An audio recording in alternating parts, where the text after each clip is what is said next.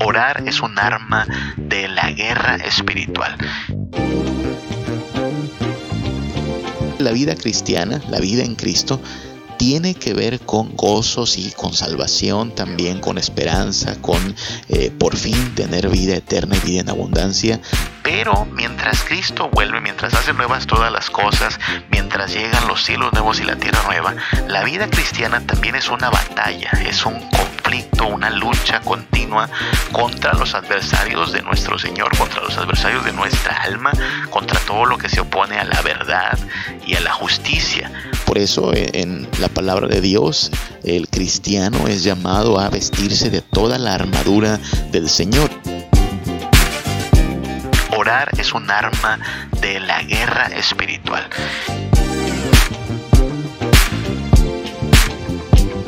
Es una lucha continua. La Biblia dice que somos hijos de luz en Cristo y estamos entonces llamados a distinguirnos de las tinieblas. La Biblia dice que unas son las obras de la carne y que otro es el fruto del Espíritu y que la carne y el Espíritu se oponen entre sí. Entonces, la vida cristiana es una lucha continua por la santidad, una lucha por el gozo en Cristo, una lucha camino hacia la redención completa. Claro, en esta lucha no nosotros peleamos en nuestras propias fuerzas de hecho, Efesios capítulo 6 dice que nos fortalezcamos en el Señor y en el poder de su fuerza. ¿Sabes? La oración es un recurso precisamente para eso, para fortalecernos en el Señor y en el poder de su fuerza. Cuando oramos le estamos diciendo al Señor, entre otras cosas, sin ti es imposible, sin tus fuerzas no podremos prevalecer. Pero si tú, eres mayor que el que está en el mundo, está con nosotros, somos más que vencedores.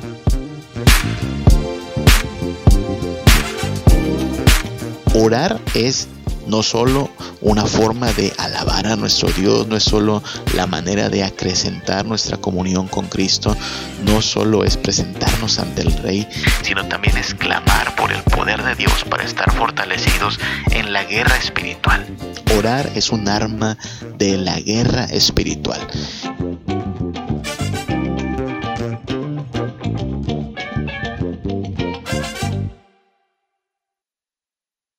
Buenos días, buenas tardes, buenas noches, donde quiera que te encuentres, sea cual sea la hora en que estés sintonizando este podcast. Que el Señor te bendiga, que el Señor te ampare y fortalezca, que te prospere y te llene de su gozo y su paz. Bienvenido a un episodio más de este podcast que el Señor nos bendiga. Estamos hablando acerca de la importancia de la oración en la vida cristiana. De hecho, estamos hablando de el papel de la oración en la vida cristiana. Y hemos partido del hecho de que no necesitas ser cristiano para orar. Vaya, todas las religiones que existen, habidas y por haber, tienen la oración como parte de su devoción. No solo los cristianos oran, todos los que tienen algún credo, alguna fe, alguna religión, igualmente oran pero la forma en la cual en el cristianismo concebimos la oración será muy diferente. Nosotros no nos acercamos a Dios con la intención de manipularlo, nosotros no creemos que la oración es una especie de penitencia, ni mucho menos mérito, tampoco creemos que la oración se basa siquiera en la certeza de que lo que pedimos se va a cumplir. Nosotros oramos en el nombre de Jesucristo como un clamor de ayuda, como una muestra de dependencia de nuestro Dios. No oramos solo para pedir cosas, oramos también para dar gracias, oramos para alabar a nuestro gran Padre Celestial que nos ha salvado con su Hijo Jesucristo y que nos da su Espíritu Santo. Así es que la oración es muy diferente según el planteamiento del cristianismo en comparación con las otras religiones. En la oración nos nosotros estamos hablando con un rey que a la vez es nuestro padre tan cercano, tan tierno que le podemos decir papito porque nos ha adoptado como hijos suyos. Y la oración entonces es una disciplina espiritual que nos ayuda a tener comunión con Dios. No es solo un recurso para pedir cosas. De hecho, creemos que aun si no pedimos, el Señor sabe de qué cosas tenemos necesidad. Entonces la oración como estamos viendo, pues tiene un papel muy particular en el cristianismo. Aquí se trata de una noción muy diferente a la que podría tener cualquier otra religión. Lo que importa en la oración no son ni siquiera tanto la postura, la hora del día en que se realiza, las palabras que se escogen, sino principalmente la actitud con que la hacemos y cómo esta oración lo que hace es profundizar nuestra relación con Cristo. Ahora bien, precisamente porque en la oración estamos reconociendo que Dios es grande y nosotros pequeños, porque eso está implícito en la oración. La oración es clamar por ayuda a Dios. La oración es decirle a Dios, yo no puedo, pero tú sí puedes. Luego entonces es en esta dimensión de entendimiento de que nosotros somos frágiles, débiles, limitados, pero Dios que nos ama y que es nuestro Padre es todopoderoso y tiene cuidado de nosotros, que la oración se vuelve un recurso continuo de uso para nuestra vida en Cristo, para nuestra vida espiritual.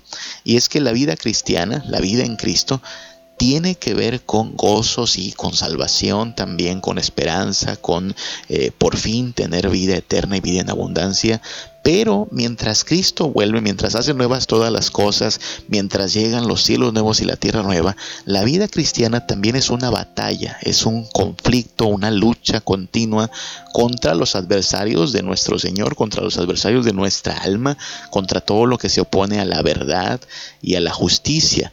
Por eso eh, en la palabra de Dios el cristiano es llamado a vestirse de toda la armadura del Señor. Eso está ya en Efesios capítulo 6, Pablo diciendo, hermanos, no tenemos lucha contra carne ni sangre, o sea, nuestra lucha no es contra una persona de carne y hueso, sino que nuestra lucha es a nivel espiritual, es decir, en niveles y dimensiones que van más allá de lo palpable. Estamos hablando de nuestro corazón, estamos hablando de la dimensión espiritual de la vida cristiana.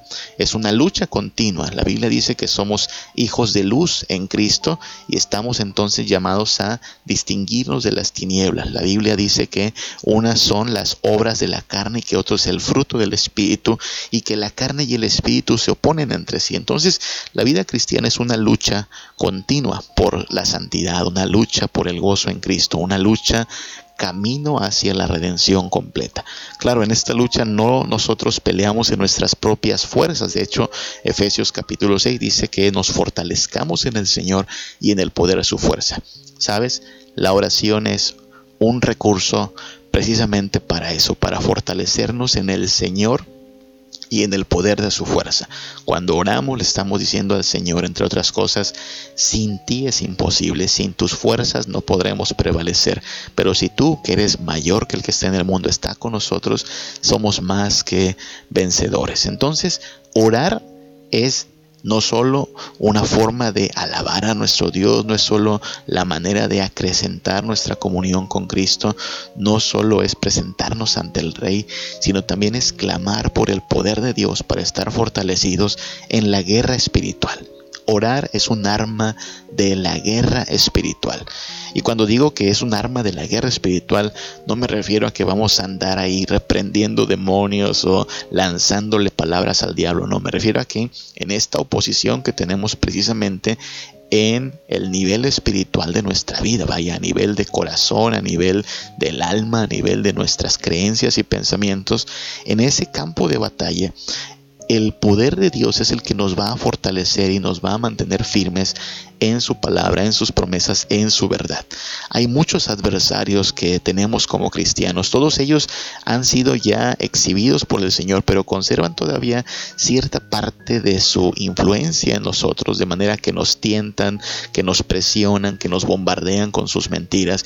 Y por eso debemos estar fortalecidos en el Señor y en el poder de su fuerza. Los tres principales adversarios son la carne, Satanás y el mundo.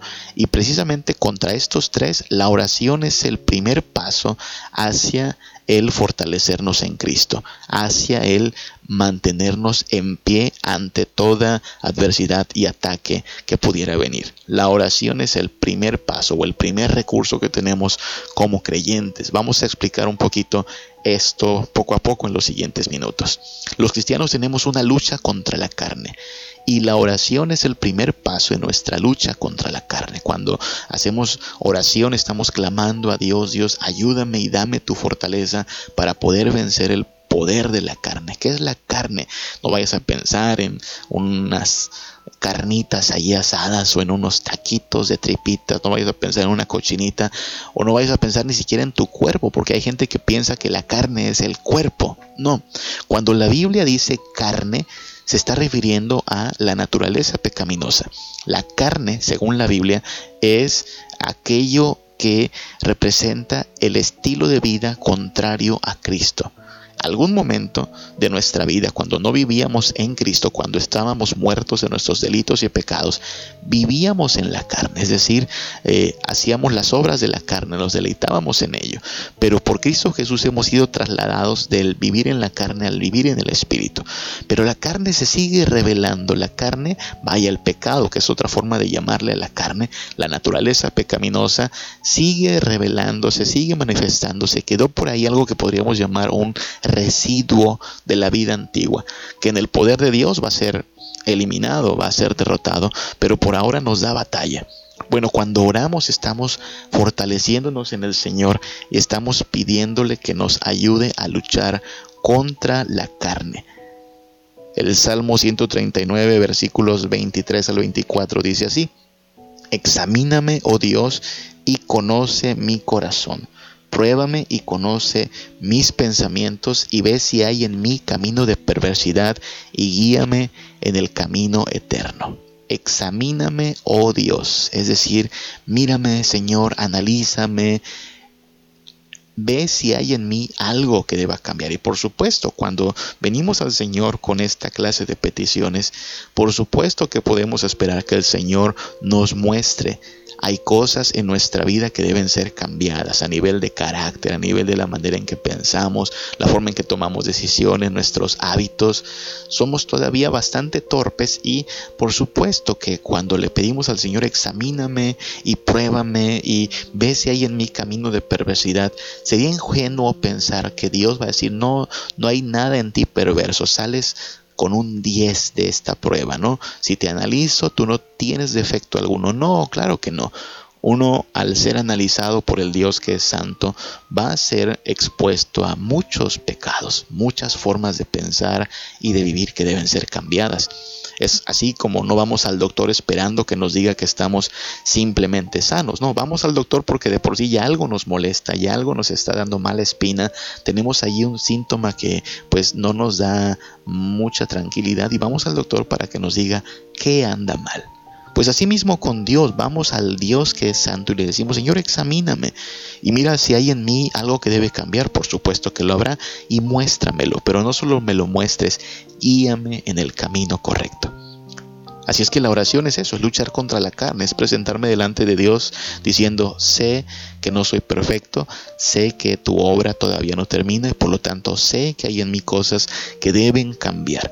El Salmo 51.7 es una oración que hace el rey David cuando ha sido exhibido su pecado, cuando ya su adulterio y su asesinato, el asesinato del esposo de su amante, ha quedado expuesto por el profeta de Dios, David procede en arrepentimiento. Nosotros también debemos proceder al arrepentimiento, ¿no?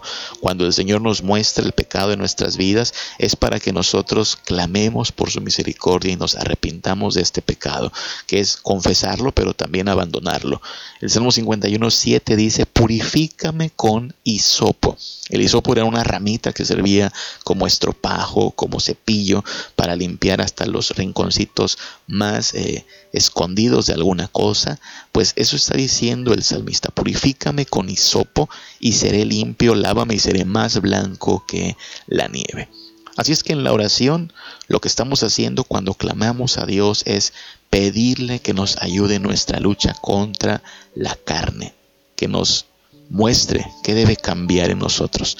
Pero no solo tenemos una lucha contra la carne, tenemos una lucha también como cristianos contra Satanás. Satanás es el engañador, el padre de mentira, el tentador. Y la oración es también el primer paso para nuestra guerra contra el diablo, vaya, para mantenernos firmes contra las acechanzas del diablo. Satanás no es responsable, aclarémoslo, Satanás no es responsable de nuestro pecado, es una mala interpretación, es una forma incorrecta de pensar, la de que el diablo es el responsable de mi pecado. Hay gente que así se expresa, ¿no? Dice, ay, es que yo quería hacer esto, pero el diablo no me dejó, o es que terminé haciendo esto algo malo, ¿no? Terminé haciendo esto, terminé diciendo esto porque el diablo me ganó, porque el diablo se me metió. Bueno, aclaremos que el diablo no se le mete a nadie, ¿no? El diablo es el tentador, el diablo te hace un ofrecimiento, Satanás, que es astuto, se viste de ángel de luz, vaya, te muestra que algo te podría dar placer, que algo te podría hacer sentir bien, que algo te podría llenar de gozo y te vende una mentira, te vende una tentación que luce muy bonita para que cayendo en ella solo una vez más hayamos pecado. Entonces en nuestra lucha contra Satanás lo que tenemos que hacer es estar bien arraigados en la verdad. Cuando estamos arraigados en la verdad, aunque venga el diablo con todas sus mentiras, con todos sus ofrecimientos, podremos saber que en Cristo que eh, tenemos la verdad, en Cristo que tenemos suficiente gozo y deleite, no necesitamos los ofrecimientos de Satanás. Dice Efesios 6 del 10 al 12, por lo demás, hermanos míos, fortaleceos en el Señor y en el poder de su fuerza, vestidos de toda la armadura de Dios para que podáis estar firmes contra las acechanzas del diablo porque no tenemos lucha contra sangre y carne, sino contra principados, contra potestades, contra los gobernadores de las tinieblas de este siglo, contra huestes espirituales de maldad en las regiones celestes. Esa es su forma de obrar. Padre de mentira, tentador, acechando siempre con mucha paciencia hasta la hora en que nos encontremos más vulnerables. Pues bien, si estamos arraigados en Cristo, si estamos fortalecidos en el Señor y si sabemos que solo en el Señor encontramos bendición y gozo, no vamos a caer en las artimañas de Satanás. Sabemos que todo ofrecimiento del pecado es un ofrecimiento que a lo mejor luce bonito, agradable, sensual al momento, pero a la larga no será sino quebranto. Y es todo lo opuesto a lo que el Señor nos ofrece. La oración es clamar a nuestro Dios. Tú eres lo que necesito. Tú eres quien me da la vida, tú eres quien me da gozo y dicha plena. Satanás no puede igualar tu oferta. Es lo que estamos diciéndole al Señor en oración. De hecho, cuando Jesús nos enseñó a orar aquella oración del Padre nuestro, también tiene implícita esta petición líbranos del maligno, no nos dejes caer en la tentación, sino líbranos del maligno. Eso estamos haciendo en la oración, pedirle a Dios, Dios, sabemos que vendrá la tentación, pero sabemos que junto con la tentación tú nos darás la salida y en tu poder vamos a ser librados del maligno.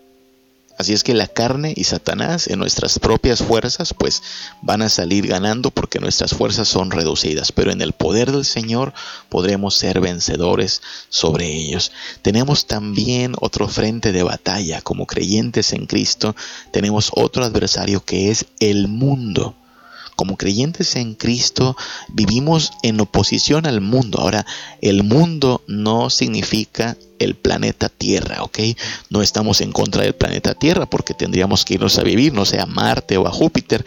No, el mundo es el sistema de vida, el sistema de valores que opera en la cultura, ¿no? Lo que la gente valora, lo que la gente aspira, aquello que les parece verdadero, aquello que atesoran. En términos de... Eh, el lenguaje computacional, diríamos que el mundo es lo que llamaríamos el sistema operativo. Tú sabes, una computadora necesita un sistema operativo para trabajar. Bueno, el mundo es el sistema operativo de la cultura.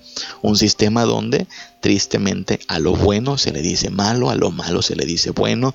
Un sistema que aplaude todo lo que la Biblia condena, todo lo que Dios aborrece. Un sistema donde no hay lugar para la santidad, donde la luz se quiere poner por tinieblas, donde se resiste la verdad. Ese es el mundo. Y por eso para este mundo, pues toda idea de rendirse a Dios, toda idea de someterse a su voluntad va a sonar eh, indeseable, va a sonar ridícula, va a sonar a exceso de eh, religiosidad, de fanatismo. Para el mundo los cristianos son eso, ¿sabes? Los cristianos son eh, excéntricos, fanáticos, religiosos, extremistas. Sin embargo, nosotros entendemos que la vida cristiana es una vida de ir contra la corriente del mundo, una vida de oposición a lo que es normal en la cultura. Esta cultura sin Cristo se vuelve una cultura de vicio, de tranza, de injusticia, de mentira, pero cuando somos rescatados por Cristo, podemos vivir en la verdad, andar en la luz, practicar la justicia. Así es que el camino cristiano es un camino de completa oposición al mundo, es un camino de antítesis a la cultura. Salmo 119, versículos 29 al 30 dice, aparta de mí el camino de la mentira y en tu misericordia concédeme tu ley. Escogí el camino de la verdad he puesto tus juicios delante de mí. Lo que está clamándose en esta oración es, no me dejes ir en el camino de la mentira, no me dejes caer en la senda del error, que sea tu ley la que me dirija, que sea tu voluntad la que me encamine. Eso hacemos en la oración. Ante lo eh, opresivo que puede ser el mundo, ante lo influyente que puede ser el mundo con sus ideologías, sus pensamientos y sus valores, nosotros necesitamos estar firmes en Cristo, decirle, Señor, yo sé que el mundo valora lo que tú aborreces. Por eso no me permitas irme tras el mundo, no me permitas ser engañado por la vanidad y la mentira. Y entonces la oración es un primer paso también en nuestra lucha contra el mundo la carne, Satanás y el mundo. Estos tres enemigos pueden ser vencidos en el poder de nuestro Señor Jesucristo. La carne tendrá que ceder lugar a la santidad, Satanás tendrá que ver que no puede hacernos caer en sus artimañas, el mundo tendrá que ver que no vamos tras su corriente, porque nosotros estamos fortalecidos en Cristo y la oración es este clamor de ayuda, de poder, de fuerza para ir en contra de estos adversarios y poder verlos derrotados en el poder de Cristo. Tenemos otros adversarios, o por así decirlo, otros enemigos de la vida cristiana. Sabes, la vida cristiana también es una lucha contra la vanidad, contra la arrogancia. Es muy común el pensamiento en esta cultura sin Cristo de que nosotros somos los dueños de nuestra vida, los arquitectos de nuestro destino, que nos mandamos solos, que somos autosuficientes. Pero en la oración lo que estamos haciendo es eh, restarle poder a esa vanidad y esa arrogancia, si es que se han albergado en nuestro corazón, la oración es clamar a Dios y la oración es hacerlo en una actitud de humillación, decirle, Señor, yo no soy lo suficientemente sabio, lo suficientemente fuerte, lo suficientemente poderoso para poder llevar mi vida adelante. De hecho, soy bastante torpe, soy bastante frágil. ¿Qué estoy haciendo? Estoy restando la importancia al ego, al yo. Estoy luchando contra la vanidad y la arrogancia, contra la idea de que yo solito puedo. No, en la oración estoy diciéndole a Dios, yo no puedo sin ti. Salmo 28, 1 dice, a ti clamaré, oh Jehová, roca mía, no te desentiendas de mí, para que no sea yo, dejándome tú, semejante a los que descienden al sepulcro. Esta oración básicamente dice, clamo a ti porque yo no puedo, sin ti estoy muerto. Si tú me abandonaras, simplemente ya fui, ya estoy muerto. Mi vida no tiene sentido, porque nosotros no somos autosuficientes, no somos los empoderados, no somos tan grandes, en realidad somos frágiles. Y la oración es también entonces una forma de restarle poder a la vanidad, de anular la arrogancia y presentarnos delante de Dios en humillación. Hubo un rey que fue llevado a la humillación precisamente porque Dios le quería mostrar que Él nuestro Señor es el único soberano que tiene dominio. Allá en Daniel capítulo 4 versículo 35, este rey en humillación dice, mira, todos los habitantes de la tierra son considerados como nada, y él hace según su voluntad en el ejército del cielo y en los habitantes de la tierra, y no hay quien detenga su mano y le diga, ¿qué haces? Este rey está en humillación reconociendo, no somos nada. Él el Dios que está en los cielos, el Rey que gobierna en las alturas, Él hace su voluntad. Y nosotros estamos más que para hacer preguntas, estamos para someternos a esa voluntad. Por eso cuando oramos, no llegamos con esta arrogancia de Señor, ya llegué y escúchame ya lo que yo te ordeno. No. llegamos como súbditos ante el rey diciendo, venga tu reino, sea hecha tu voluntad. Por eso la actitud para orar importa más que la postura o que la hora o que la ropa que utilices para orar. Lo que importa es con qué actitud te presentas ante este rey. Como cristianos tenemos lucha entonces contra muchas cosas, ¿no?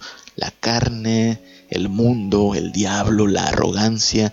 Fíjate que tenemos también lucha contra la incredulidad. La incredulidad, esta falta de confianza en Dios, esta duda que no es nada razonable, porque una vez que Dios ya nos ha mostrado que nos ama hasta el grado de dar a su Hijo Jesucristo por nosotros, hasta el grado de hacer que su Hijo Jesucristo sea nuestro sustituto, recibiendo la ira y el infierno en nuestro lugar, pues como que no hay eh, tanto espacio para preguntarnos, ¿será que me ama el Señor? ¿Será que sí tiene cuidado de mí? Por favor, si ya nos ha dado a su Hijo Jesucristo, ¿qué más podría darnos? ¿Qué podríamos eh, decir acerca de Dios que no haya ya mostrado al grado del sacrificio de su Hijo?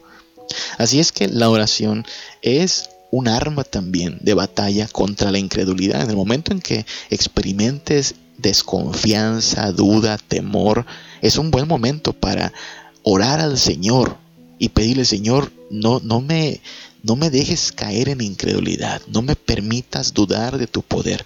Tú ya me has mostrado hasta qué grado me amas al dar a Jesucristo en mi lugar, como que no estoy yo para andar dudando de ti.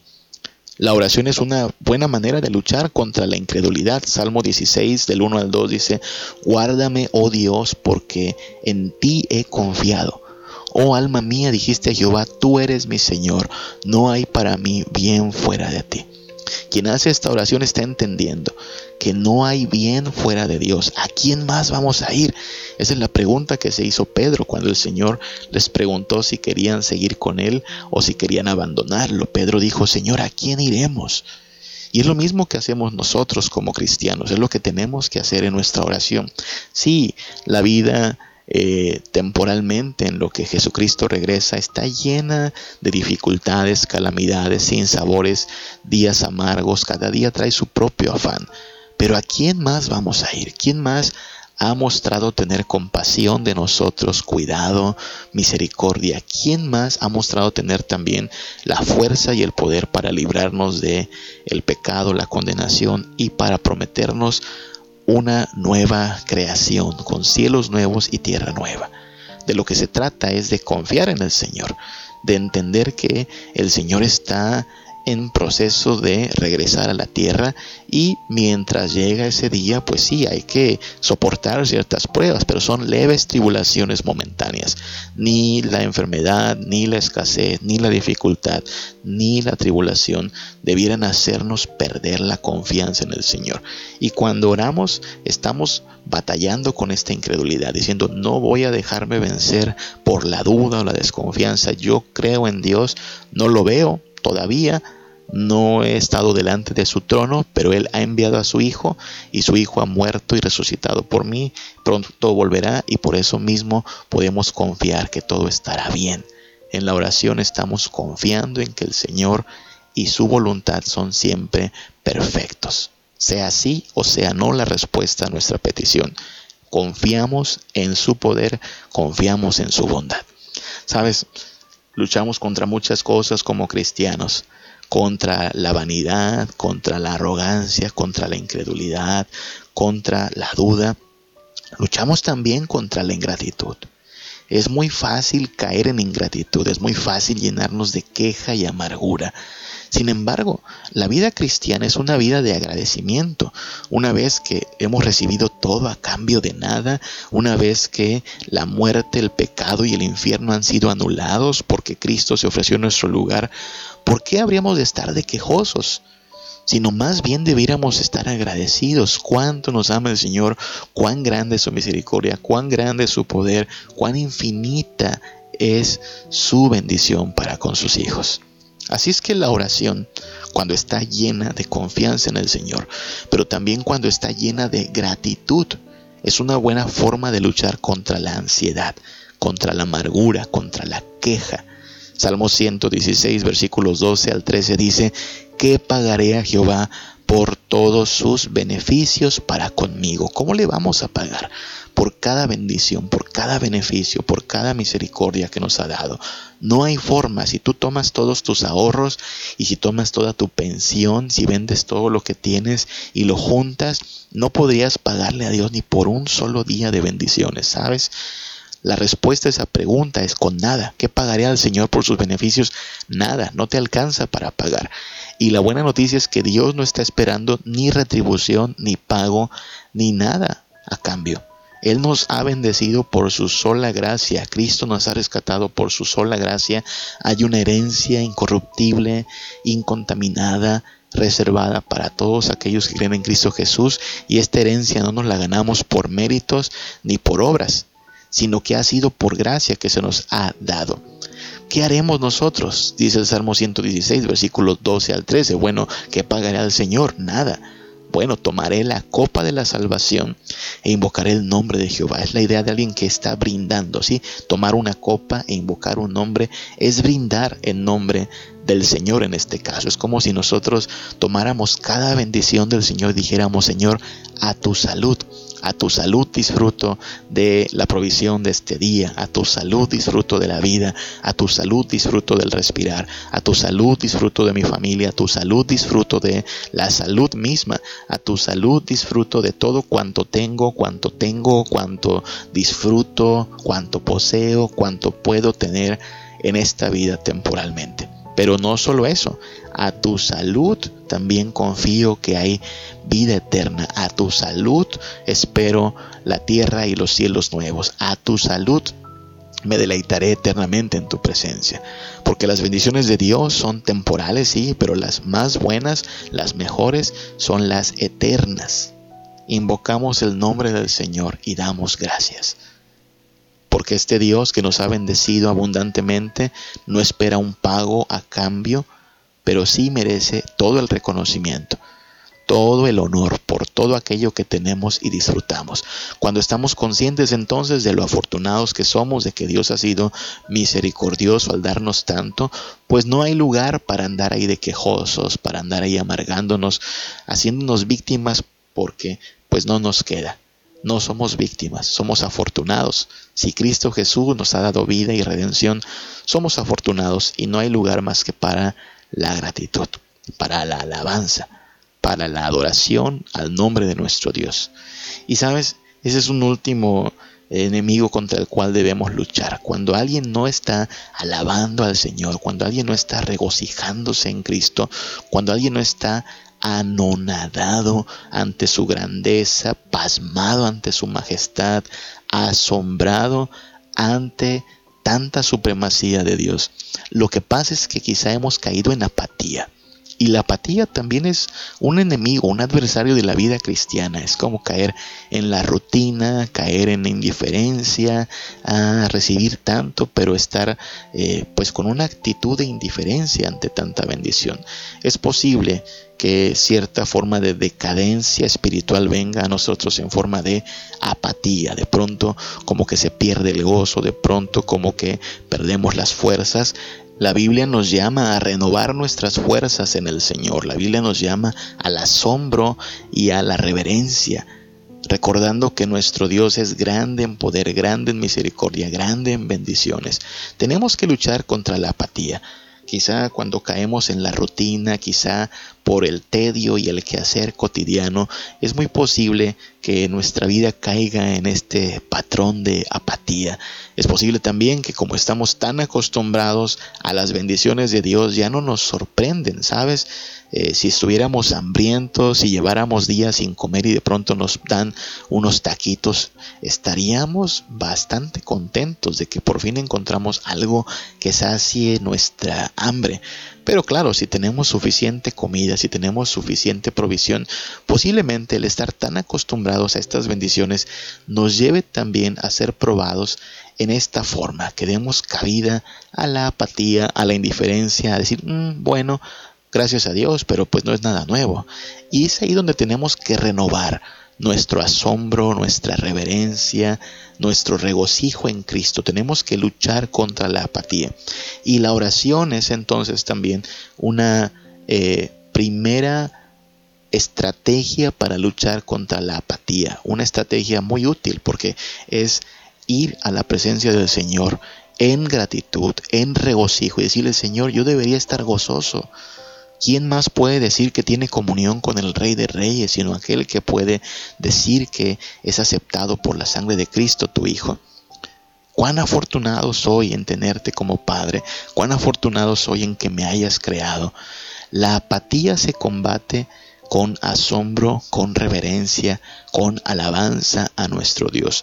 Cuando tú tratas de alabar al Señor, cuando te esfuerzas en magnificar el nombre de Dios en tu vida, cuando le ves presente en cada situación y circunstancia, difícilmente caerás en apatía, porque verás a Dios grande, sublime, central, importante, fundamental, necesario, y entonces la apatía será reducida y vencida en el poder y en la grandeza de Jesucristo.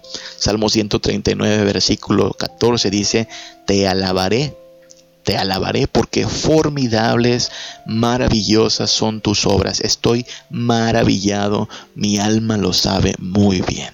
Esta es la idea.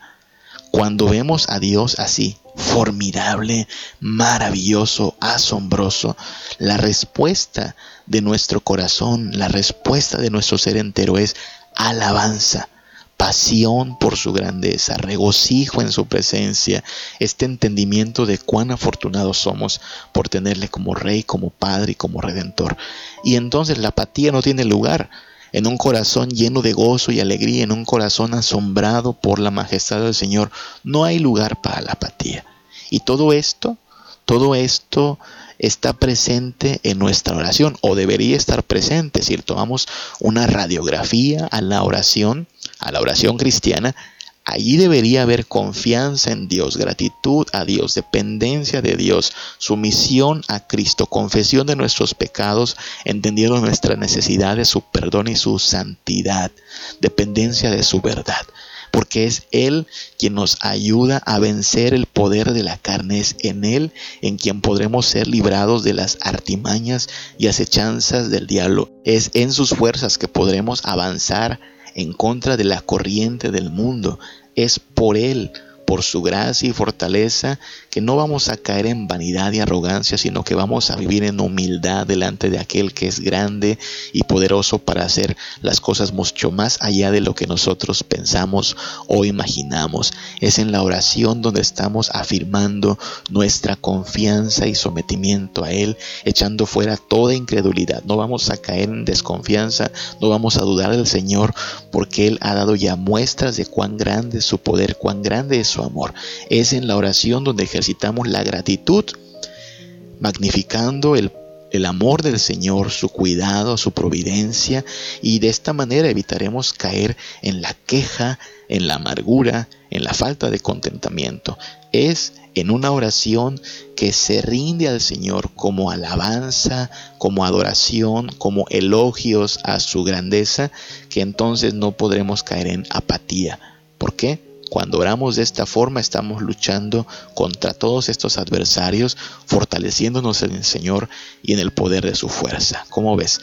La oración entonces es un arma poderosa en la guerra espiritual. En la oración estamos diciendo, yo no puedo, mis fuerzas son reducidas, pero vengo aquí ante el Dios que me sostiene, que me guarda y en Él me fortalezco contra el pecado, contra el diablo, contra el mundo, contra la arrogancia, contra la vanidad, contra la incredulidad, contra la ingratitud, contra la apatía, contra todo lo que se oponga y trate de interferir en mi comunión con Dios y mi dependencia de Él.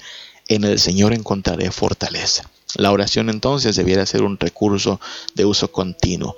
Si estamos en guerra, necesitamos las mejores armas y necesitamos entonces de la oración porque es la forma de fortalecernos en el Señor y en el poder de su fuerza.